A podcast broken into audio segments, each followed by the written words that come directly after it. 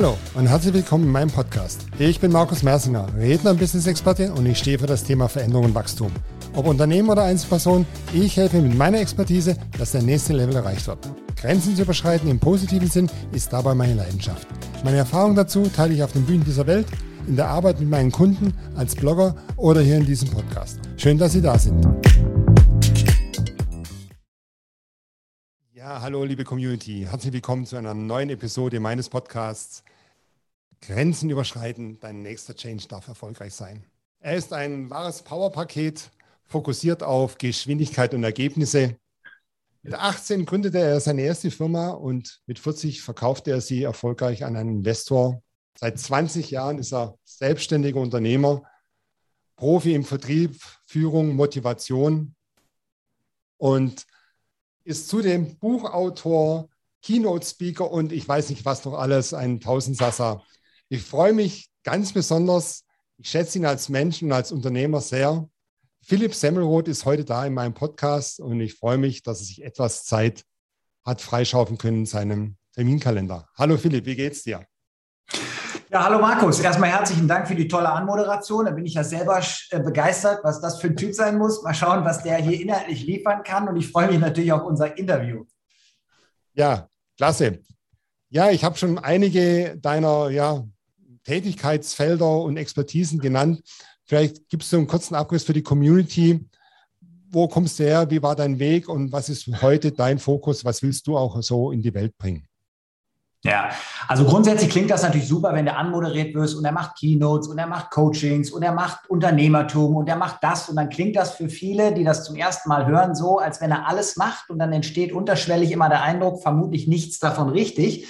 Deshalb erlaube ich mir das einfach nochmal kurz ein bisschen umzuformulieren. Vom Prinzip ist es so, ich habe über 20 Jahre ein Unternehmen sehr profitabel gemacht, sehr erfolgreich gemacht und es geschafft, mich aus dem Tagesgeschäft auszuklinken, mein Team sozusagen alleine in die Lage versetzt, Ziele zu erreichen. Im Verkaufsgespräch hat mich der Käufer gefragt, wie wir die Übergabe machen, wie wir die Key-Kunden besuchen, wie wir den, den Schlüsselkunden klar machen, dass sie in Zukunft andere Ansprechpartner haben. Da habe ich ihn angeguckt habe gesagt, da müssen Sie mich nicht fragen. Ich habe viele Kunden schon seit Jahren nicht mehr gesehen, weil mein Team das alles macht. Ich habe mich aus dem Tagesgeschäft komplett ausgeklingt. Und die anderen Dinge, Buchautor, Keynotes, Coachings und wer will dann halt auch schon mal ein Vertriebstraining oder irgendwelche Seminare oder eben auch Führung, weil am Ende des Tages ist Führung und Vertrieb immer das Gleiche. Es geht darum, Menschen zu überzeugen und im Endeffekt Energie zu transferieren. So, damit Leute ins Handeln kommen, Ergebnisse angestoßen werden. Das resultiert alles aus dem gleichen Expertisenpool. Das bedeutet, das sind nur Distributionswege für mein Know-how, sage ich jetzt einfach mal, was unterschiedlich bezahlt wird und mir natürlich auch unterschiedlich Möglichkeiten einräumt, weil eine Keynote kann ich international halten. Bei speziellen Workshops ist das häufig ja nicht äh, sinnvoll aufgrund der Kostenzusammensetzung äh, schon. Aber ich mache halt nicht alles, sondern ich mache so ein paar wenige Sachen richtig, richtig gut und ganz mhm. viele Sachen auch einfach gar nicht. Und ähm, das können wir jetzt gerne noch ein bisschen hier im Detail erläutern, was auch immer dich interessiert. Ich bin ja immer offen für alle möglichen Fragen, so dass deine Community nachher wirklich sagt, dieser, diese Episode hat inspiriert, vielleicht mhm. Grenzen verschoben und, das ist immer das Wichtigste für mich, mich in irgendeiner Form getriggert, etwas umzusetzen, weil Zuhören alleine macht niemanden erfolgreich. Ja, ja, genau. Jetzt hast du schon ein Stichwort gegeben. Das Thema, du machst ein paar wenige Dinge, ich finde es ja etwas untertrieben, aber ich lasse mal so stehen, richtig, richtig gut. Was genau sind denn diese Dinge? Gib uns mal ein paar mehr Einblicke in diese richtig guten Dinge, ja. die du tust. Also was ich, was ich sehr gut kann, habe ich heute Morgen wieder äh, tatsächlich unter Beweis stellen dürfen. Ich mache so Unternehmercoachings im Moment sehr gerne per Zoom, weil sich das einfach in der letzten Zeit so etabliert hat. Leute wollen mich nicht mehr immer nur vor Ort sehen, sondern wöchentlich oder alle zwei Wochen treffen wir uns in irgendwelchen Zoom-Calls und gehen bestimmte Sachen durch. Und heute Morgen habe ich wieder die Ergebnisse von so einem Vertriebsteam ausgewertet, wo ich gesagt habe, hören Sie mal, wie kann das denn sein, dass Sie in diesen Tagen nur sechs Leute angerufen haben? Ich meine, was haben Sie denn sonst noch für einen Job?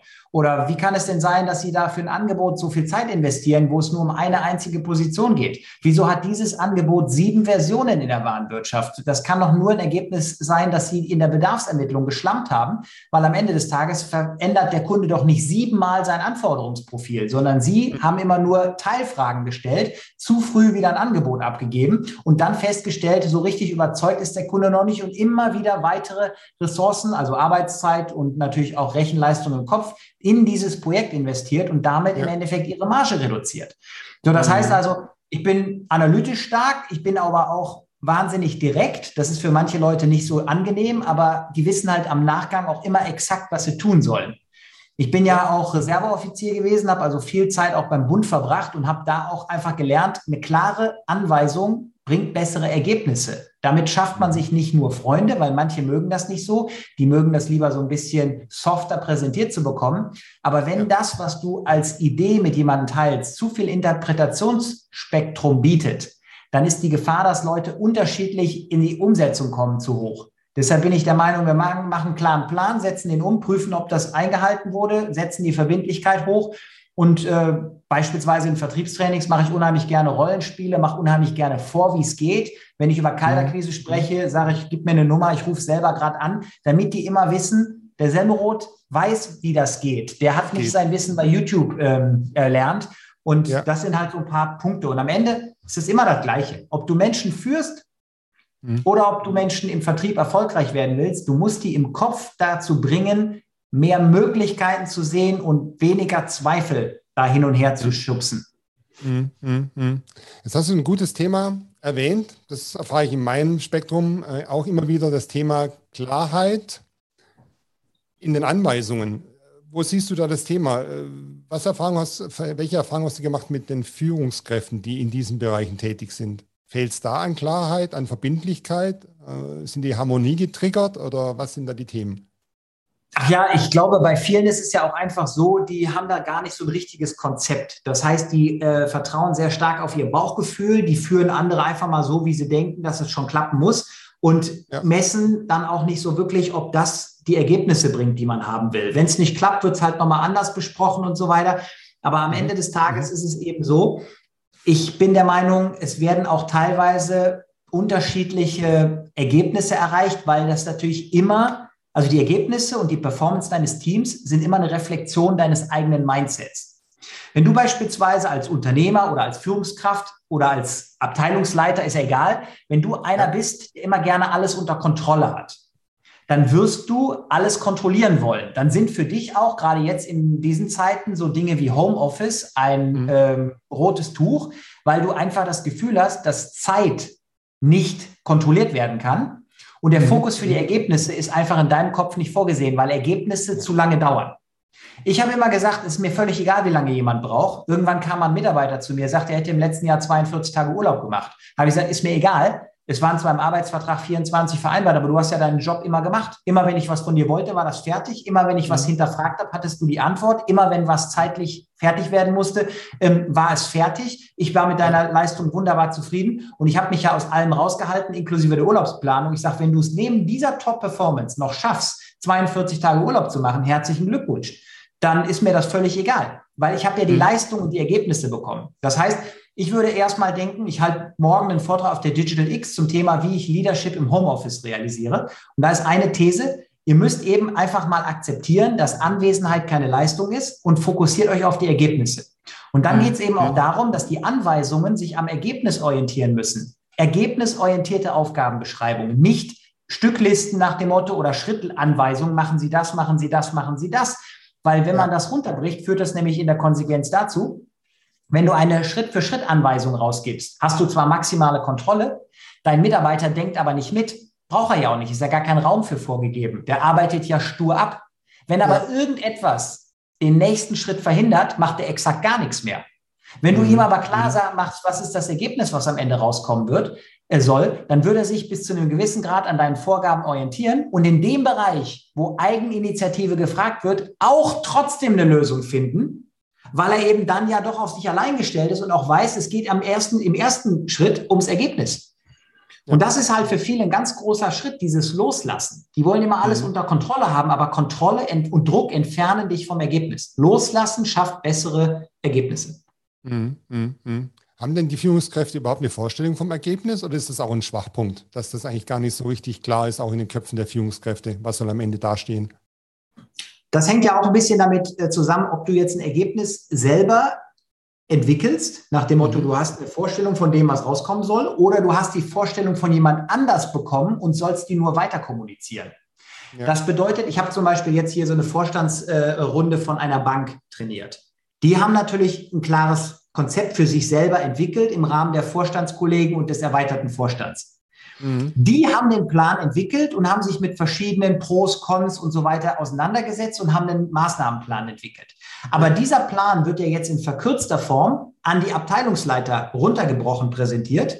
Die kriegen ein Ergebnis, wo die Herleitung nicht äh, klar ist, wo die Identifikation nicht besonders hoch ist, wo vielleicht auch das Verständnis in Teilbereichen noch fehlt und sollen jetzt ihr Team wiederum animieren, dieses nicht selbst hergestellte, sondern einfach nur übernommene Ziel zu erreichen. Ja. Und da ja. fehlt dann natürlich häufig auch so ein bisschen die, ähm, die Möglichkeit, Unterstützung anzubieten, weil man ja selber gar nicht genau weiß, wie dieses Ergebnis aussehen soll. Denn so ein Workshop, ich habe diese Banker beispielsweise drei Tage begleitet, die sitzen da drei Tage nonstop zusammen und denken über was nach und dann gibt es nachher so ein, so ein Briefing, wo ein Abteilungsleiter anderthalb Stunden Zeit kriegt, um sich mit der Essenz dieses Workshops auseinanderzusetzen. Und so richtig Fragen für äh, Raum für alle individuellen Fragen ist nicht. Also insofern ist es, glaube ich, auch manchmal schwierig, ähm, weil die einfach den, den Zusammenhang gar nicht kennen. Und ja. da würde ich immer darauf achten, dass ich gucke, dass ich immer das Ziel der übergeordneten Führungsinstanz auch klar kenne. Mhm. Um dann, und wenn ich es nicht kenne, kann ich es nicht weiter kommunizieren. Solange der Auftrag nicht verstanden ist, kann ich ihn nicht verteilen. Punkt. Ja. Und das, glaube ich, ist in manchen Fällen eben so, dass äh, manche Leute einfach zu schnell weg delegieren, sagen, machen, weil ja. sie zu viel auf dem Tisch haben und vielleicht auch nicht den Mut zu sagen, ey, Moment mal, Chef oder Chefin, äh, ich habe gar nicht kapiert, was du von mir willst. Mhm. Und mit meiner Interpretation von deinen Anweisungen kann ich niemanden führen, weil das bringt mhm. auch keine Glaubwürdigkeit mit sich. Ja, ja. Also ich meine, du bist ja selber viel in Unternehmen unterwegs. Wenn du dir jetzt mal überlegst, wie häufig ist denn die Situation? Also vielleicht hast, sagst du eine ganz andere Meinung, aber wenn du, du merkst doch, ob jemand eine Agenda wirklich unterstützt und dazu Hilfe braucht und dafür sein Team begeistern will, oder ob jemand einfach nur sozusagen den Staffelstab weiterreicht, wo er nicht weiß, warum er damit überhaupt beschäftigt ist, weil eigentlich ist er gar kein Staffelläufer, so äh, bildlich gesprochen, und denkt einfach nur, gehört halt dazu, wir müssen das jetzt halt machen. Aber am Ende des Tages ist das Projekt von vornherein aus meiner Sicht zum Scheitern verurteilt. Wie ist deine Expertise in dem, also deine Erfahrung? Ja, mir geht es ja ähnlich. Ich bin ja im anderen Bereich, im Unternehmensbereich, du bist ja mehr im Vertrieb. Ich bin ja eher im Bereich operativ, also Produktion, Logistik und helfe da den Unternehmen. Aber das ist das Gleiche. Ne? Da gibt es ein Ziel von oben runter der Geschäftsleitung. Das sind auch dann so entfernte Ziele wie äh, Umsatz steigern oder dies und jenes, was du nicht, überhaupt nicht übersetzen kannst in der Produktion, sondern da, da hört es schon auf, dass die Führungskraft gar nicht weiß, wie mich, möchte ich denn hier Umsatz steigern. Also da ist dann halt auf die Kostenseite. Also wie kann ich Kosten reduzieren in der Produktion? Wie übersetze ich das dann eigentlich? Häufig kennen die auch gar nicht die Schwachstellen, um dann zu sagen, okay, wir gehen jetzt an die in die Themen ran. Und ich mag das immer dran, es wird ein Projekt aufgesetzt, aber es ist relativ schnell, die Begeisterung, die Euphorie, ist die Luft raus. Also, und die Mitarbeiter merken das. Da wird nicht nachgehalten, da wird nicht eingefordert. Intransparenz. Und da, also das sind meine Projekte, dass ich dann häufig einfach mit den Führungskräften erstmal anfange, was heißt es jetzt genau? Und dann so eine Art Kommunikationskaskade nach unten überhaupt aufbaue, dass man auch Transparenz reinbringt. Wie setzen sich denn unsere Ziele zusammen? Also so blöd sich anhört, also einfache Kommunikationstafeln auch mal aufzubauen, wo man sowas visualisieren kann, wo man hingehen kann, drüber reden kann. Das ist schon auch meine Erfahrung. Aber viele ja, ich habe ja, hab ja auch in vielen großen Unternehmen gearbeitet, weil Leute mich als, als Externer mal haben wollten, Projekte zu unterstützen. Ich habe für Oetker gearbeitet, für ThyssenKrupp gearbeitet. Ich habe äh, ein SAP-Projekt zwei Jahre begleitet, obwohl ich bis heute nichts von SAP verstehe. Aber das war auch nicht meine Aufgabe. Meine Aufgabe war einfach nur, die Teams zusammenzubringen, die Programmierer, weil es eine Individualisierung von SAP war, die Fachabteilungen und so. Und da saß ich auch häufig einfach mit den Fachabteilungen da und habe festgestellt, für die ist das einfach nur lästig, weil die diese strategische Komponente dieses Konzeptes nicht richtig verstanden haben und das eher als Störfaktor in ihrer eigentlichen Aufgabenstellung betrachten, weil zum Beispiel der Leiter mit 120 Mitarbeitern Personalverantwortung von so einem Konzern, den wir da betreut haben, äh, im Servicebereich, der sagte, mhm. Junge, ich muss gucken, dass ich die Dinger hier rausbringe. Ich muss gucken, dass ich die Aufträge abarbeite. Jetzt wollt ihr da wissen, wie ich in der Software das und das mache und so weiter und so weiter. Mhm. Also ich will da jetzt nicht zu tief einsteigen, weil das für die Hörer langweilig ist. Aber der Punkt ist halt einfach, da muss man eben viel auch äh, die Leute abholen und nicht immer nur ja. äh, Druck machen und Termine, sondern dann auch sagen, so pass auf, komm, was fehlt dir, was brauchst du, wie kann ich dich unterstützen, ja. warum hast du nicht geliefert, was, äh, wo brauchen wir noch Informationen, wo müssen wir dir vielleicht auch noch mal ein bisschen mehr das große Ganze erklären und so weiter, mhm. weil ich glaube, dann entsteht auch einfach mehr Dynamik in dem Ganzen. Und ich bin auch der Meinung, man muss das von beiden Seiten machen. Also einmal oben auf den Führungskräften natürlich den Input äh, platzieren, aber dann auch vielleicht in den Ausführenden. Und zwar nicht immer nur über Mittelsmänner. Stille Post kennt jeder, das funktioniert nicht. Ja, sondern ja. einfach mal vielleicht ein Kickoff-Event machen und sagen, so Freunde, so wird es jetzt gemacht das sind die Keyplayer, das sind die Anlaufpunkte, das sind die Kommunikationskanäle, das sind die, die äh, Schlüsselpartner hier, das sind die einzelnen Aufgaben, die dadurch resultieren, das ist der Eskalationsmechanismus, wenn irgendwas außer Plan läuft. Und dann genau. wird es immer bessere Projekte geben. Aber dann wird häufig auf die Kostenseite geschaut und heißt, nee, so einen Aufwand wollen wir nicht betreiben. Lieber Richtig. arbeiten wir zwei Jahre völlig schwachsinnig an einem Projekt, ähm, stellen hinterher fest, hat nicht geklappt, ja. anstatt einmal zu sagen, wir investieren ein bisschen mehr Geld und sehen einfach zu, dass es rund läuft. Ja, auch meine, eins zu eins meine Erfahrung. Also ich gehe auch immer ins Unternehmen rein und sage, jetzt bauen wir erstmal ein Zielbild und das visualisieren wir auch wirklich. Wo wollen wir in zwei, drei oder fünf Jahren stehen? Und gehen das dann mit den Teams durch, durch alle Ebenen, stimmen das ab, holen uns Feedback ein. Das ist immer die erste Phase und das sagen viele Unternehmen, das, was du auch sagst ach, brauchen wir das jetzt wirklich, so ein Zielbild, Kommunikation, Eskalationspläne etc. pp. Ja, das brauchen wir. Wenn wir erfolgreich sein wollen, brauchen wir sowas. Aber das ist Aber auch meine ist Erfahrung. Das ist das Gleiche, wenn mich jemand fragt, so sagt Herr Semmold, ich habe ein paar Videos bei YouTube von Ihnen gesehen, ich habe Sie auf der Bühne gesehen, ich habe Sie ja. im Podcast oder was gehört. Ich würde gerne mal mit Ihnen so ein Vertriebstraining machen. Da sage ich, mhm. lassen Sie uns vielleicht erstmal mit einem Coaching anfangen. Dann meinen die immer, ja, wie, wie meinen Sie das? Da sage ich, naja, lassen Sie uns doch erstmal drüber sprechen, wo stehen Sie aktuell, wo wollen Sie hin, wie groß ist ja. das Gap, was klappt aus Ihrer Sicht gut, was klappt nicht. Dann gucke ich mir selber mal ein paar Sachen an und gebe Ihnen noch mal eine andere Perspektive, weil ich bin eben der Meinung, einen nicht funktionierenden Prozess härter zu trainieren, bringt ihnen nicht die Ergebnisse, die sie haben wollen, sondern was wir machen müssen ist, wir müssen erstmal prüfen, ist die aktuell zugrunde gelegte Strategie überhaupt richtig dafür geeignet, das, was sie eigentlich erreichen wollen, zu erreichen? Und scheitert es nur daran, dass sie nicht genug Leute haben, die diese Strategie richtig umsetzen? Oder haben sie vielleicht alle Leute, die setzen auch alles um, aber diese Strategie führt halt woanders hin? Und ja. so weiter. Und deshalb glaube ich eben, da ist einfach vielfach diese Grundlagenarbeit nötig. Und dann mhm. scheitert es mhm. teilweise an Budgets und dann, dabei ist das viel wichtiger. Ja, absolut. Also erstmal zu wissen, wo ich stehe. Ich kann da keine Reise beginnen, wenn ich nicht weiß, wo ich losfahren muss, weil ja. da weiß ich auch gar nicht, welche Ressourcen ich brauche. In allen Dimensionen. Geld, Zeit und natürlich auch Manpower. Ja, ja. Ja, und ist kein Ziel, ja, sage ich auch immer. Ähm, ich weiß ich treffe immer auf die 3Ds. Ich weiß nicht, wie es dir geht. Ich, ich höre immer, ja, das haben wir schon immer so gemacht. Das haben wir noch nie so gemacht und da könnte ja jeder kommen. Kennst du solche Sätze auch bei dir in deinen Projekten, von deinen Kunden und Führungskräften, die du betreust? Ja, aber ich bin ja, ich bin ja, sagen wir mal, auf der einen Seite extrovertiert, äh, auf der anderen Seite durchaus in, Bereich, in bestimmten Bereichen auch ich sage jetzt mal, kompetent genug, um da einen anderen Blick schnell zu, äh, zu entwickeln und dann eloquent genug, den auch verständlich rüberzubringen. Sodass ich also relativ früh auch eingrätsche und sage, tut mir leid, Leute. Also mhm. das einfach weiter fortzusetzen, macht überhaupt keinen Sinn. Mhm. Ich würde jetzt mal mhm. folgenden Vorschlag machen und dann kriege ich auch relativ häufig Gehör und dann auch im Nachgang häufig Akzeptanz. Also Beispiel, diese mhm. Banker, die mich da geholt haben, das waren ja nun alles Vorstände. Und ich sitze da und ich höre mir an, wie deren Führungskräftetraining ablaufen soll und deren, ja, ich sag mal, die wollten das extra in Holland machen und wollten also, weil ne, das alles ein bisschen auch mit einem äh, Experience-Charakter versehen und so weiter. Und ich höre mir den ganzen Plan an und dann sage ich zu dem Vorstandsvorsitzenden da, da sage ich, hören Sie, das hört sich alles super an, ist aber inhaltlich Käse.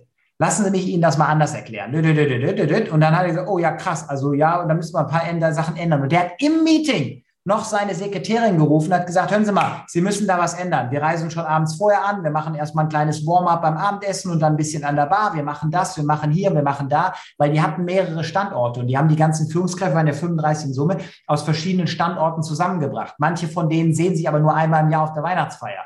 Da habe ich gesagt, die können doch nicht mit euch in einen Workshop einsteigen, wenn die sich gar nicht mehr erinnern, wie du mit Vornamen heißt oder was weiß ich und ob man sich duzt oder sieht oder wie das überhaupt läuft. Ihr könnt doch nicht offen über eine Transformation sprechen, wenn der persönliche Draht gar nicht mehr warm ist. Deshalb erstmal zusammenbringen, mal so ein bisschen auch wieder aufwärmen und dann morgens ein bisschen entspannter an die Sache rangehen und so weiter. Und dann vielleicht auch nicht alle mit dem Einzelauto anreisen, sondern mal schön mit dem Bus oder so. Und das heißt auch für euch Vorstände, ihr fahrt nicht mit dem A8 dahin, sondern ihr fahrt auch mit dem Bus. Ihr sitzt auch nicht nebeneinander, ihr sitzt mal da, wo die anderen sitzen und zwar schön verteilt, dass jeder auch das Gefühl hat, im Prinzip seid ihr ein Team. Ihr habt halt einfach nur die Leitung und so. Und dann guckten die mich so an und irgendwann haben gesagt, wisst ihr was, Herr Sammelt, wir probieren das einfach mal aus. Mhm. Und das ist das, warum ich Aufträge gewinne und das ist auch das, warum ich Aufträge verliere. Weil manche Menschen sagen, das ist ein ganz anderer Ansatz, das wollen wir einfach mal probieren. Das klingt auch plausibel, was er da erzählt. Das haben wir so noch nie gemacht, dem geben wir mal eine Chance. Mhm. Und ich habe die anderen, die sagen dann, wenn wir das konsequent durchziehen würden, was der Semmelroth vorschlägt, müssen auch wir uns außerhalb der Komfortzone bewegen. Und das wollen wir auf keinen Fall. Und deshalb werden wir das ablehnen, weil wir lieber in der Situation verharren, wo wir das Gefühl haben, wir haben die totale Kontrolle. Dass uns das, Klammer auf, nicht nach vorne bringt, dass das nichts ändert und dass das nur mehr von dem bringt, was wir ohnehin schon haben, das ignorieren wir an dieser Stelle einfach mal, weil das einfacher ist, als uns einzugestehen, dass wir uns nicht verändern wollen. Wir wollen, mhm. dass sich alles ändert, nur wir selber wollen so bleiben, wie wir sind. Und das ist das, was ich immer wieder erlebe. Aber weil ich mehr Erfolg mit meiner Strategie habe und es mir nie um mein Ego geht, es geht mir immer nur um die Sache. Mhm. Mhm. Ähm, werde ich das auch nicht ändern, weil ich dadurch tolle Projekte gewonnen habe, weil ich einfach sage, Leute, ich bin nicht gekommen, um das Gleiche zu machen, was ihr gestern gemacht habt. Nee, everybody's Darling willst du ja nicht sein. Ne? Du willst ja Ergebnisse erzielen für den Kunden. Und da genau. heißt auch mal, einfach mal Wahrheiten aussprechen. Da genau. fällt mir der Titel, der Titel vom Fokus ein, glaube ich, Nummer 34 war es. Da steht drauf vorne Verdrängen, Verschlampen und Verschlafen. Da werden ein paar Politiker im Hintergrund gezeigt du weißt, was ich meine. Kennst du das auch aus Unternehmen, dieses nicht hinschauen, nicht entscheiden, lieber mal aussitzen, das tote Pferd noch weiterreiten? Kennst du solche Sachen und wie gehst du da, da rein, um wirklich eine Transformation auch einzuleiten?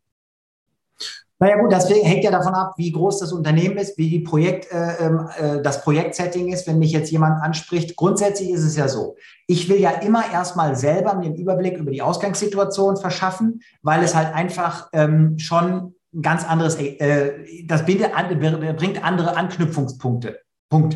Das heißt also, ich sage immer, ich kann Sie nicht behandeln, wenn ich nicht weiß, wie es bei Ihnen aussieht. Und das, was Sie mir erzählen, ist im Normalfall gelogen. Entweder, weil Sie sich für irgendwas schämen und das versuchen zu kaschieren, oder weil Sie es selber nicht besser wissen, weil Sie das nicht analysiert haben. Das kann man auch beobachten, wenn du zum Beispiel Unternehmer triffst, so auf einer Netzwerkveranstaltung, und du fragst den, wie groß ist deine Firma? Dann sagt er meinetwegen, ich habe 12 oder 15 oder 25 Mitarbeiter. Wenn du den dann fragen würdest, wie heißen die alle, wird der ein oder andere nicht in der Lage sein, 25 Namen aufzuzählen, weil das sind gar nicht wirklich 25, das sind eigentlich nur 18, das andere sind zwei Werkstudenten, aber die haben noch gar nicht angefangen. Dann ist da eine, äh, eine Partnerin, die macht zwischendurch Buchhaltung, aber so richtig ist die auch noch nicht on board und so weiter. Und plötzlich merkst du, die leben alle in so einer Illusion. Und ich sage, eine Illusion kann man nicht korrigieren. Man kann aber ähm, gucken, wo stehen sie wirklich und dann mal daran arbeiten, dass man vielleicht mhm. dahin kommt, wo sie sich selber schon sehen, wo sie gerne wären. Und das ist eben das, was ich in meinen Unternehmercoachings mache. Und dann gehe ich auch wirklich dahin und sage, sorry, aber jetzt lass uns mal diesen Bullshit weglassen. Lüg mich doch bitte nicht an. Erzähl mir doch nicht, dein Laden läuft, wenn du beispielsweise mit einer Personalverantwortung von zwölf Mann jeden Monat 5000 Euro Gehalt äh, äh, an dich bezahlst. Was ist denn das für ein Quatsch? Dann geh doch einfach und lass dich irgendwo anstellen. Da kriegst du doch locker 80 oder wenn du die Personalverantwortung noch nachweist, vielleicht sogar 120, hast gar kein Risiko, 30 Tage Urlaub und kannst dann zwischendurch auch noch Weiterbildungen und so in Anspruch nehmen. Mhm. Mhm. Aber was du hier machst, ist doch Unsinn. Nur weil du jetzt über Leasing ein tolles Auto hast und vielleicht auch eine gute Finanzierung für dein Haus gekriegt hast und alle um dich herum denken, du bist erfolgreich, rätst du dir das selber auch ein. Aber das ist es nicht. Und dann gehe ich halt mit den Leuten hin. Manche äh, machen dann zu und denken, hm, einer, der mir unangenehme Sachen sagt.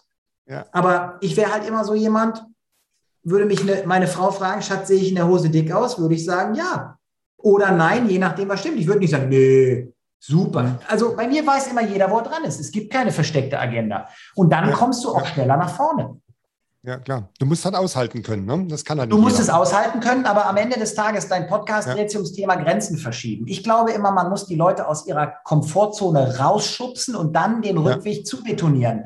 Denn dann Richtig. werden die einfach leistungsfähiger. Du musst ja. denen einfach mal das Denken erweitern und wie so ein Gummiband immer wieder dran ziehen, weil dann können die nie wieder in ihre Ursprungsform zurück. Und wenn mhm. du das Selbstbewusstsein von Menschen pusht, und das war ja das, was ich in meiner unternehmerischen Geschichte ähm, im Kern immer gemacht habe. Ich habe die immer gezielt überfordert, um die schneller wachsen zu lassen. Ich habe gesagt, fachlich ist alles nicht so wichtig. Ihr seid immer besser als die Kunden. Notfalls rufen wir noch einen an, der ein bisschen Support leistet aus irgendeiner anderen Firma bei großen Projekten. Ihr müsst nicht alle Details können. Aber ihr müsst dem Kunden zu jeder Zeit den Eindruck vermitteln, wir haben hier alles unter Kontrolle. Sie brauchen sich keine Sorgen zu machen, weil die Kunden wollen im ersten Schritt jede Form von Unsicherheit vermeiden. Und darum geht es. Aber das kann nur jemand, der in sich als Person Stärke ausstrahlt und ja. nicht, der noch ein Seminar besucht hat und 40 äh, Urkunden da irgendwo am Schrank stehen hat, die beweisen, wo er überall teilgenommen hat. Das ist ein Erlebnis, was Kunden da kaufen, nicht ein Ergebnis. Das heißt, das Ergebnis ist das Zusatzpaket. Aber im ersten ja. Schritt kriegst du ja einen Vertrauensvorschuss bei der Beauftragung. Den Vertrauensvorschuss bekommst du aber für dich als Persönlichkeit, nicht für das, was du irgendwann mal woanders geleistet hast, in einem anderen Kontext, nur weil es mm. akademisch in irgendeiner Form äh, attestiert wurde. Deshalb, ja. ich, ich möchte mit Menschen arbeiten, die wachsen wollen in sich als Person. Mhm. Und das äh, kann ich nachweislich gut. Das ist manchmal unbequem. Aber jeder, der schon mal versucht hat, jeden Morgen 30 Liegestütze zu machen, weiß, das ist machbar. Vielleicht nicht am ersten Tag, je nachdem, auf welchem Level ja. du startest. Ja wird aber nicht gemacht. Buchst du dir einen Fitnesstrainer, wirst du merken, du machst mehr Liegestütze. Dein Körper hat sich nicht verändert, die Rahmenbedingungen haben sich nicht verändert, du hast nur eine andere Verbindlichkeit geschaffen. Ja. Und das ist äh, die Aufgabe, die ich für mich selber sehe. Menschen zu schubsen, damit sie nicht stehen bleiben. Nicht ja. um sie zu ärgern. Jetzt eine Frage. Ähm, du hast ja gesagt, du hast deine Art zu führen ja komplett verändert, ganz zu Beginn deiner äh, Selbstständigkeit. Du hast gesagt, ja, du hast vieles an das Team abgegeben. Was waren da für dich die entscheidenden Punkte, diese Transformation für dich auch zu erkennen, die Notwendigkeit? Und was hast du getan? Vielleicht auch so als kleine Tipps für, für die Community. Äh, wie können sie selber an solchen Themen vorankommen? Ja, also grundsätzlich vielleicht erstmal für diejenigen, die jetzt immer nur hören in der Anmoderation, was ich alles für tolle Sachen geleistet habe und die dann auch hören, hat seine Firma verkauft und ja, das hat auch einiges an Geld gebracht und so weiter. Der Punkt ist, da fängt ja keiner an. Der Punkt ist ja ein anderer. Du fängst ja irgendwo an, indem du Dinge ausprobierst. Und ganz viele von diesen Experimenten gehen auch absolut in die Hose. Und das war dann bei mir der Fall, dass ich beispielsweise zur Bank musste, weil der Bankdirektor mit mir sprechen wollte über die Art und Weise, wie ich mein Konto führe, weil ich da den Kontostand völlig überreizt hatte. Das war relativ schnell wieder ausgeglichen, aber das konnte der Bankdirektor zu dem Zeitpunkt ja nicht sehen. Er sah nur diesen wahnsinnigen Negativstand und sagte, wir müssen unbedingt drüber reden. Das war ganz am Anfang. Dann war es aber auch so, dass ich zum Beispiel ja nichts gelernt hatte von Mitarbeiterführung. Ich habe also keine Ahnung gehabt, wie man Menschen parallel dazu befähigt, während ich mich um irgendwas kümmere, auch irgendwelche Ergebnisse zu, erreich äh, zu erreichen. Das heißt, ich habe nicht delegiert, sondern ich habe nur zusätzliche Hände gesteuert. Dadurch, dass ich die aber gesteuert habe, war ich ja die ganze Zeit am Arbeiten, war in allen Prozessen involviert und bin deshalb natürlich auch sehr häufig so ein bisschen an Limits gestoßen. Mhm. Das heißt, Mitarbeiter mussten auf mich warten, weil wieder zusätzlicher Input fehlte. Ich war aber gerade an was anderem dran. Das kostet dich natürlich unheimliche Wachstums- und auch Ertragsperformance. Dann ist es aber auch so, dass wenn du keine Kohle auf dem Konto hast, bist du natürlich die ganze Zeit ziemlich in Sorge, dass irgendwo Fehler passieren. Deshalb ist mein Tipp heute, Cash ist die beste Versicherung. Wenn du erstmal eine schöne Summe auf dem Konto hast, die auch ausreicht, um vielleicht mal die ganzen Gehälter für ein paar Monate zu bezahlen, selbst wenn überhaupt kein neuer Auftrag reinkommt, dann bist du entspannter, wenn mal irgendwas nicht nach Plan läuft. Das wäre so der mhm. erste Punkt. Das hat aber im Umkehrschluss zur Folge, dass ich häufig mit der anderen Kundenstruktur arbeiten muss, weil jedes Unternehmen hat Kunden, die es sich nicht leisten kann. Ich muss gucken, mit welchen Kunden mache ich wirklich guten Ertrag und dann mich darauf konzentrieren. Dann macht es vielleicht Sinn, wiederkehrende Einnahmenmodelle zu vereinbaren. Ich hatte mit Kunden teilweise Langzeitverträge über fünf Jahre, wo die sich mit jeder Monat wieder gemeldet haben und haben gesagt, Herr Semmels, Sie kriegen noch Geld von mir. Das macht die Sache dann für eine Planbarkeit einfach. Das haben wir aber alles entwickelt. Das heißt also, am Ende des Tages ist es so, ich habe anfangs alles selber gemacht. Ich war jeden Samstag ähm, von 9 bis um 22.30 Uhr im Büro. Ich war jeden Sonntag vom 11 bis um 16 Uhr im Büro. Das weiß ich ziemlich genau, weil ich habe zum Beispiel samstags immer um 12 und um 18 Uhr so einen Pizzadienst bestellt, weil ich wieder mhm. essen muss. Ich bin halt sehr abhängig von Essen. Wenn einer was von mir will, werde ich immer erst zum Essen eingeladen, sei es von der Mama, sei es von meiner Frau, sei es von Freunden, weil die wissen, wenn der Semmelrot satt ist, ist der entspannt, hört der zu, entscheidet der, und sonst sagt er immer nur später, weil ich Hunger kannst du mir nicht gebrauchen. So, das heißt aber, äh, ich habe also da die ganze Zeit nonstop gearbeitet. Ich war jeden Abend in der Firma, habe immer was gemacht. Ich bin einmal äh, sogar bis halb zwei nachts in der Firma gewesen, weiß ich noch war nicht der einzige Abend, da war ein ganz besonderer Abend. Auf einmal steht meine Frau, da sagt, Schatz, ich wollte einfach mal gucken, ob du nur lebst. Ich gucke mal auf die mhm. Uhr. Da sage ich, aber es muss doch fertig werden. Und, und deshalb ist es einfach so, ich glaube, der erste Schritt ist, ähm, Du musst erkennen, dass es viel besser ist, Arbeitskraft zu multiplizieren. Das heißt also, selber möglichst wenig zu machen und nur dafür zu sorgen, dass alle anderen in ihrem Bereich maximale Wirkungskraft entwickeln können. Dazu brauchen die vielleicht mehr Selbstvertrauen, dazu brauchen die vielleicht auch ein paar fachliche Fähigkeiten, dazu brauchen die aber im Prinzip vielleicht auch ein paar Ressourcen wie gutes Arbeitsequipment und ein paar vernünftige Kunden, ein gutes Geschäftsmodell. Die brauchen vor allen Dingen relativ wenig Stress, also halt denen erstmal all die Spinner vom Kopf, äh, vom Hals, mach eine vernünftige Disposition und Steuerung, arbeite mit Standards und Prozessen. Also da gibt es schon eine gesamte Unternehmensphilosophie, die ich in meinem Buch 55 Business Turbos für KMU auch sehr detailliert aufgeschlüsselt habe. Das mhm. Buch habe ich jetzt mehrfach auch äh, von LinkedIn-Leuten, die mich angeschrieben haben, gehört, hat ihnen also wirklich extrem geholfen, mal ihre Sicht der Dinge zu hinterfragen. Und ja. äh, ich hatte dir ja gesagt, wir werden auch hier in dem Podcast gerne ein Buch für deine Hörer und Hörerinnen verlosen. Wie die das gewinnen können, musst du selber entscheiden. Du teilst mir hinterher nur die Adresse mit, dann schicke ich das an denjenigen, der es gewonnen hat. Gerne zu. Ja. Aber der Punkt ist halt einfach, ich glaube, guckt, dass euer Laden erstmal profitabel wird, weil zu viele stehen immer finanziell um die Nulllinie am Ende des Monats. Und das ist gefährlich. Gerade wenn die Umsätze, wie jetzt gerade in der aktuellen Zeit, so ein bisschen rückläufig sind, dann ja. hat man schlaflose Nächte, dann hat man andere Probleme. Und wenn man dafür mal einen vernünftigen strategischen Vertriebsprozess aufbaut, Mhm, mhm, Dann kommt auch Geld rein, wenn man mal nichts macht. Ich war jetzt gerade vier Wochen im Urlaub. Gut, ich habe meine Firma verkauft, aber ich habe ja noch was anderes am Start. Also von daher ähm, bin ich ja jetzt nicht arbeitslos. Ja, aber der Punkt ja. ist einfach, wenn du mal so ein paar Wochen nicht da bist, wie lange gibt es denn deine Firma dann noch? Mhm, mh, mh. Wenn das dir Angst macht, dann lass uns mal lieber reden, weil das kann man ändern. Ja, ja. Ähm, bleiben wir bei dem Punkt. Thema Selbstständigkeit, gerade wenn man startet in die Selbstständigkeit oder langsam so ein bisschen Fuß fasst, stellt sich relativ schnell die Frage, Personal, ja, nein, welche Form, Freelancer, die ich vielleicht ein bisschen mehr an mich binde oder wirklich fix auf die Payroll. Was gibt es da von dir Tipps und Hinweise, wo man sagt, wie kann man denn da hinkommen, dass man eben wirklich sich als Unternehmer freischwimmt, um strategisch zu arbeiten, neue Kunden zu gewinnen, um für das Unternehmen Wachstum zu generieren? Was sind da Tipps von deiner Seite? Also sprich, also wir müssen hier bei meiner Antwort unterscheiden, dass das, was ich heute sage, nicht das ist, was ich früher gemacht habe, weil ich es früher nicht besser wusste. Mhm. Das heißt, das, was ich jetzt sage, wird den einen oder anderen nicht gefallen, ist aber tatsächlich nach all den Jahren Erfahrung das, was ich heute für richtig halte. Ja. Trotzdem gebe ich beide Perspektiven. Punkt eins, was würde ich heute empfehlen? Ich würde empfehlen, möglichst schnell einen Mitarbeiter einzustellen und zwar immer einen, der sich um die Ausführung kümmern kann. Weil wenn ich jetzt in der Selbstständigkeit bin, so wie du das Setting gewählt hast, dann habe ich immer einen, der irgendwie was kann und begeistert ist. Und weil der begeistert ist, kann er das nutzen, um Menschen auch zu begeistern, was wir dann Verkauf nennen. Das ist nicht zwingend professioneller Verkauf, aber der hat diesen Vorteil, dass er ganz nah am Produkt ist oder an der Dienstleistung, dass der sich super stark damit identifiziert, dass der erkennbar dafür richtig brennt und ne, andere Leute ansteckt. Und dann wollen die Teil dieser Bewegung sein und kaufen irgendwas. Das bedeutet, da kommt der erste Auftrag zustande. Und dann muss der natürlich umgesetzt werden. Und im selbstständigen Szenario läuft es dann so, der Selbstständige, der jetzt gerade den Deal geclosed hat, der kümmert sich jetzt um die Leistungserbringung. Während er sich um die Leistungserbringung kümmert, hat er aber keine Zeit, den nächsten Auftrag zu generieren. Das bedeutet, der hat immer diese, ähm, diese Spitzen im Vertrieb und dann die Durststrecken. Das ist blöd. Besser wäre, der guckt relativ schnell, dass er jemanden findet, der sich um das Erbringen der Leistung kümmert. Weil wenn er dann nämlich im Prinzip anfangs mitarbeitet, kann er den anlernen in den ersten Projekten, kann sich aber weiter um den Vertrieb kümmern und kann dann mit jedem weiteren Abschluss, den er generiert, denjenigen, der jetzt technisch in der Lage ist, die Produkte oder Dienstleistungen auszubringen, ähm, mit Arbeit versorgen.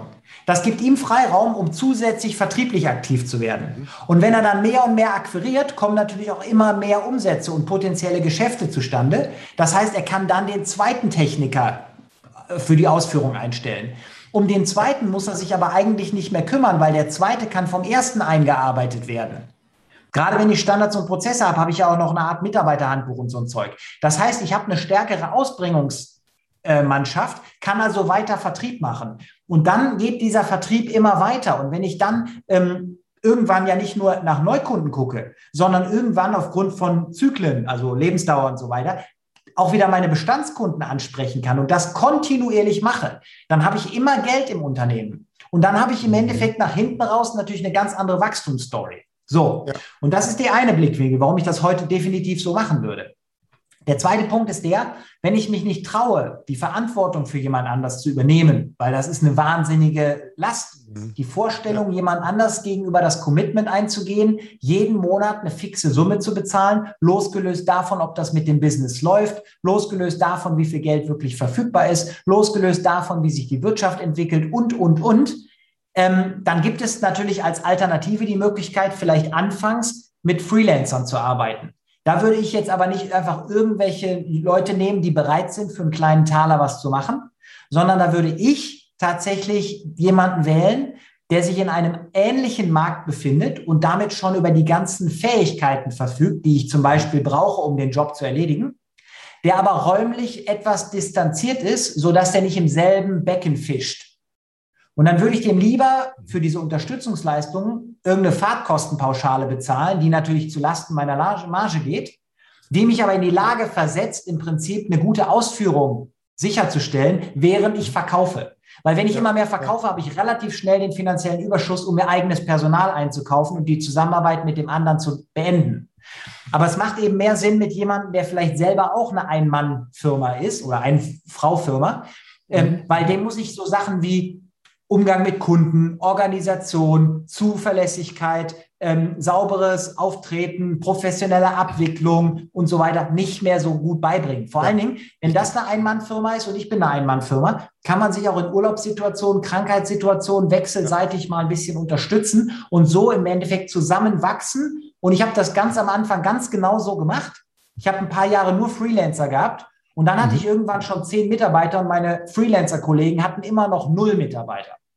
Weil die einfach nicht bereit waren, den Weg zu gehen. Die haben sich dann untereinander weiter in dieser Freelancer-Kooperationsgruppe unterstützt. Ich bin aber irgendwann ausgestiegen und habe gesagt, Leute, mit eigenen Mitarbeitern kommt man schneller voran. Mhm, mhm. So, das wäre die Kurzzusammenfassung. Das kann ich noch viel, viel detaillierter erläutern, aber nicht in diesem Podcast, weil das dann für den einen zu speziell ist. Aber das ist ein Thema, da muss man sich wirklich Gedanken machen, weil auch mit Freelancern gibt es natürlich ein paar Fallen, die man vermeiden sollte, ein paar Erfolgsfaktoren, die man kennen sollte. Da kann ich aber an dieser Stelle jetzt nicht so tief einsteigen, weil den einen oder anderen interessiert das überhaupt gar nicht und dann langweilen wir die Leute nur. Ja, hast du vollkommen recht. Trotzdem, also total interessant und spannend. Die Zeit rast auch wieder an uns vorbei. Ähm, jetzt habe ich es ja eingangs auch genannt. Du bist ja auch Buchautor mehrerer Bücher und Themen. Ähm, genau, zum Beispiel dieses. Ich bin ja auch dankbarer Besitzer davon. Und jetzt weiß ich auch, dass du vor kurzem im anderen Podcast warst bei der Frau Dr. Natalia Wichowski, besser bekannt auch als Dr. Nat aus LinkedIn. Und da ging es um das 3P-System. Vielleicht kannst du da der Community noch ein paar Insights geben, um was geht es denn da jetzt genau in dem 3P-System? Also bei dem 3P-System habe ich versucht, meine Erfolgsformel so ein bisschen ähm, transparent zu machen und den Menschen Einblick in meine Methodik zu geben. Die Methodik mhm. besteht aus drei Bausteinen, deshalb 3P. Das ist People, Process, Presentation. Beim Bereich People geht es einfach darum, du musst dir um die Dimension Mitarbeiter, Kunden und aber auch entsprechend Partner Gedanken machen. Weil am Ende des Tages ist es so, du brauchst gute Lieferanten, du brauchst gute Kunden, nicht einfach nur Kunden. Du brauchst eine bestimmte Gruppe von Kunden und du brauchst halt bestimmte Mitarbeiter. Die müssen ein bestimmtes Mindset haben. Du musst dich also um die mhm. ernsthaft kümmern und darfst diese Dimension nicht dem Zufall überlassen. Bei den mittleren P-Processes geht es eben darum, du musst klare Abläufe definieren. Es kann nicht sein, dass Mitarbeiter, die jetzt beispielsweise in der Technik arbeiten, unterschiedlich arbeiten, weil das den Kunden nur verwirrt. Du mhm. musst also mhm. einheitliche Prozesse schaffen, weil wenn alle gleich arbeiten, weißt du auch genau, wie lange es dauert. Dann kannst du besser Festpreise kalkulieren und Aufträge besser dispositionieren. Das heißt also, die Disposition wird stärker, weil die einfach besser planen kann. Du hast weniger Sicherheitspuffer, du hast weniger Leerlaufzeiten, du hast eine höhere Termintreue und damit einfach eine loyalere und zufriedenere Kundenbasis. Und der dritte Baustein, 3P, besteht eben aus Presentation. Das ist eine englische Formel, People Process Presentation, weil ich halt auch international Vorträge dazu halte. Aber der Punkt ist eben der, bei Presentation geht es um zwei Dimensionen. Die Dimension ich und eine kleine Gruppe. Das ist ein Vertriebsgespräch, Präsentation im Vertriebskontext. Mhm. Und ich und eine große Gruppe, das ist Marketing. Wie spreche ich den Markt an? Und wenn man diese Blöcke richtig professionell durchdenkt, und das auch so verschachtelt, da habe ich ja noch ein paar andere Modelle, die sind nicht in dem Buch drin, aber die teile ich halt mit Menschen in meinen Coachings. Wenn ich das vernünftig aufbaue, dann kann ich eben dafür sorgen, dass absolute Präzision erlebbar wird. Und dann habe ich auch keine Probleme, wenn ich am Schluss zum Kunden sage, wollen Sie sich diesen Service-Level jetzt über ein paar Jahre sichern, dann machen Sie mal mhm. gerade hier eine Unterschrift, weil das Schöne ist, und das vergessen viele. Wenn du mit einem Kunden irgendeine Vereinbarung triffst, zum Beispiel über 1500 Euro im Monat für ein klar definiertes Leistungspaket. Mhm. Und du machst das für fünf Jahre, dann muss der nur einmal unterschreiben und du hast mit einer Unterschrift 90.000 Euro gesichert. Plus eine fünf Jahre Zusammenarbeit mit dem Kunden und dann im Normalfall alles, was der drumherum kauft, kauft er auch bei dir. Darum. Das heißt also, da gibt es so viel, äh, ja, so viel Musik in diesem Thema, will ich es mal äh, nennen, dass man sich ja, damit ja. sehr detailliert beschäftigen sollte. Und wer sich grundsätzlich fürs 3P-System interessiert, das Buch ist halt separat auch erhältlich, kann man auch bei Amazon einfach runterladen, als Kindle-Version verfügbar. Ähm, oder, wenn du möchtest, auch bei dir zu bestellen. Ich würde es deinen Hörern schenken als PDF. Wenn sie sich bei dir melden und sagen, ich hätte es gerne, dann kannst du es entsprechend zur Verfügung stellen, weil das Buch Super. gebe ich auf eigene Kosten auch raus. Ist keins von diesen E-Books, wo man denkt, hey, eine Seite, aber auf 40 Seiten aufgepusht, sondern ist ja auch tatsächlich vom Gabal Verlag offiziell äh, verlegt worden und die nehmen dafür auch Geld. Ähm, ja. Deshalb, da ist schon was drin, was man auch brauchen kann. Super, herzlichen Dank schon mal vorab. Ja, wie gesagt, die Zeit rast vorbei. Ähm, ich fand es total interessant. Wo gibt es denn Berührpunkte für die Community? Wo kann man dich antreffen oder wo kann man da mit dir in Kontakt treten? Gibt es eine Webseite? Gibt es Newsletter? Was, wie kann man mit dem Philipp in Kontakt Vorteil ist, wenn du Philipp Semmelroth heißt, ist es relativ einfach, im Internet gefunden zu werden, weil es einfach nicht so viele davon gibt. Das heißt also, wer bei Google einfach nur Philipp Semmelroth eingibt, selbst wenn er jetzt nicht weiß, dass man Philipp nur mit einem L und einem P schreibt, wird er sofort auf alles kommen, was so über mich publiziert wird. Gleichzeitig okay. bin ich sehr aktiv auf LinkedIn. Ich habe einen mhm. eigenen YouTube-Kanal, wo ich auch immer mal wieder neue Videos hochlade, auch mal Einblick in Vorträge oder Vertriebstrainings gebe. Mein Buch ist natürlich äh, definitiv, würde ich sagen, eine Empfehlung, einfach weil da hat jeder die Möglichkeit, mal hinter den Vorhang zu gucken. Du kannst kein Buch mit 272 Seiten schreiben, wenn du einfach ein Blender bist. Also deshalb, viele, die das Buch gelesen haben, die melden sich dann danach direkt und sagen, Sie brauchen mir nichts mehr erklären, Sie brauchen mir nur noch helfen. Ja. Das ja, heißt also, da einfach bei Amazon mal nach meinem Namen gucken. Aber wie gesagt, per LinkedIn oder so oder natürlich über meine Webseite kann man jederzeit einfach mal Kontakt zu mir aufnehmen. Wenn irgendwelche Fragen bestehen, helfe ich nach Möglichkeit gerne. Super, perfekt. Ja, zum Thema Buch verlosen, die 55 Business Turbos. Ich würde sagen, wir machen ein, es gibt ein Buch von dir für die Community, oder? Und ja. ich würde sagen, ähm, wer mir als erstes seine drei Learnings aus unserem Podcast heraus schickt, der bekommt das Buch. Ja, pass auf, das, das, motiviert dann schon wieder viele, die den Podcast zeitversetzt hören, äh, nichts zu tun. Lass uns lieber sagen, ja? ähm, wer, wer beispielsweise sich bei dir meldet, daraus machst du eine Verlosung oder was weiß ich. Okay. Weil dann hat auch der, der das morgen oder übermorgen hört, noch einen gewissen stimmt, Anreiz. Stimmt. Nur so eine Idee. Ja, perfekt. Ja, super. Siehst du, wenn man zusammen redet, kommen wir zu besseren Lösungen. Also machen wir so, wer sich bei mir meldet, kommt in eine, quasi in eine große Tombola und da wird daraus verlost. Und der bekommt dann ein Exemplar deiner 55 Business Turbos. Super. Philipp, ganz, ganz lieben Dank für deine Zeit und für, dein, für deinen Input. Ich finde es genial. Du speicherst so viel aus mit deiner Geschwindigkeit in kurzer Zeit, dass man extrem viel rausziehen kann. Das hat mir echt viel Freude gemacht. Ich wünsche dir viel Erfolg am Weg. Und ich glaube, ich melde mich auch mal bei dir, weil du hast ein paar gute Tipps, die, glaube ich, auch mich, mein Business wieder ein Stückchen weiterbringen können. Ja, also ganz herzlichen Dank auch an die Community, die bis zum Ende dran geblieben ist. Tut uns vielleicht einen Gefallen, das ist auch für euch gut, weil es dann länger hängen bleibt. Schreibt einfach mal unten in die Kommentare so euer Takeaway. Was hat euch am besten gefallen? Was seht ihr vielleicht auch anders? Lasst uns gerne im Nachgang darüber noch ein bisschen diskutieren. Das hilft dann auch anderen, den ganzen Podcast vielleicht noch mal so ein bisschen besser Revue passieren zu lassen, weil Umsatz kommt von Umsätzen. Das ist hier keine Show von mir, das ist keine Show von Markus, es ist eine Show von uns für euch. Und damit ihr wirklich auch Ergebnisse erzielt, muss man direkt ins Tun kommen. Deshalb vielleicht einfach mal so das persönliche Takeaway jetzt notieren und dann auch direkt die Message schrecken, ich will das Buch hier gewinnen oder ich will das 3P-Buch gratis haben oder was weiß ich.